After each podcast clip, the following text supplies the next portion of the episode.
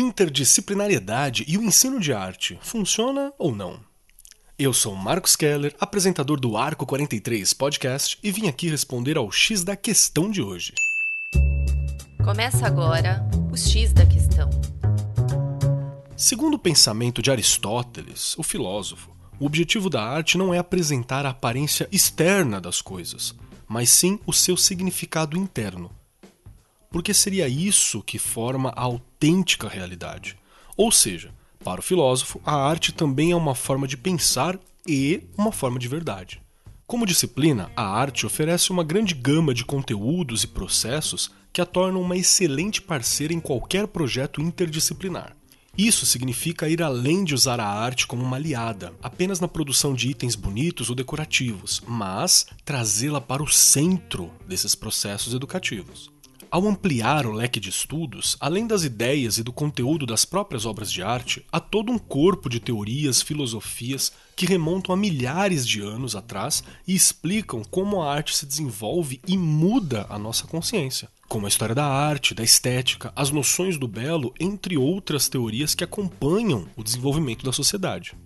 Quando o foco da arte é interdisciplinar, há uma maior promoção da aprendizagem e os estudantes têm a chance de resolver problemas e fazer conexões significativas com outras disciplinas. Fora que o currículo interdisciplinar os incentiva a gerar novos insights e sintetizar novas relações entre as ideias. A arte ajuda a fazer conexões entre coisas, pessoas ou ideias aparentemente não relacionadas. Imagina as possibilidades disso. Por exemplo, Muitos arquitetos empregam obras de artes para imaginar um edifício antes dele ser construído. A arte induz ao pensamento crítico e também introduz formas abstratas e não materiais de pensar e de ser. Às vezes, leva a pensar nas consequências de nossas ações que podem não ser aparentes. Imagina comigo como seria trabalhar a imagem de um pedaço de lixo jogado em uma praia ameaçada e propor o debate sobre suas significações em uma aula de biologia. A imagem impacta e gera o debate. A arte também documenta por meio da estética.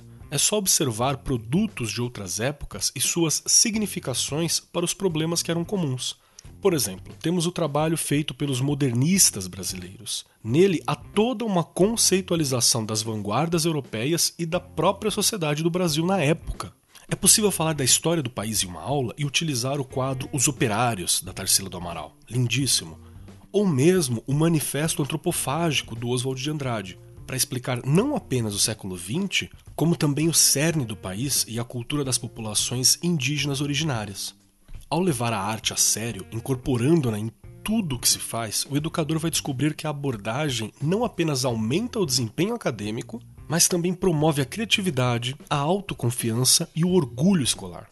Uma aula de geometria pode examinar a obra do artista russo Vassily Kandinsky, propor a pesquisa sobre sua vida e trabalho e depois a criação de desenhos usando ângulos no estilo empregado pelo artista. Tal atividade capacita os estudantes para identificar os ângulos por meio da prática e da arte. Considerando assim que a arte não é estática, e sim um organismo vivo que tem relação com diversas áreas do saber e reflete as manifestações sociais de sua época. A escola e os educadores devem trabalhar com os estudantes justamente a partir dessa visão de produção integrada. Se pararmos para pensar, o próprio aprendizado é uma arte e pode ser assim contextualizado. Que tal deixar a imaginação dos jovens fluir ao pensar em como eles adquirem conhecimento? Que tal estudar uma corrente literária e pedir para a turma definir as características dela por meio de uma produção própria? As possibilidades de trabalho são muitas e podem resultar em uma exposição, apresentação ou qualquer outra demonstração comunitária, que além de unir a comunidade, ainda dão a chance dos estudantes se mostrarem orgulhosos de tudo que podem fazer. Eu sou Marcos Keller e esse foi o X da Questão, as pílulas quinzenais do Arco 43 Podcast. O X da Questão, por Arco 43, o podcast da editora do Brasil.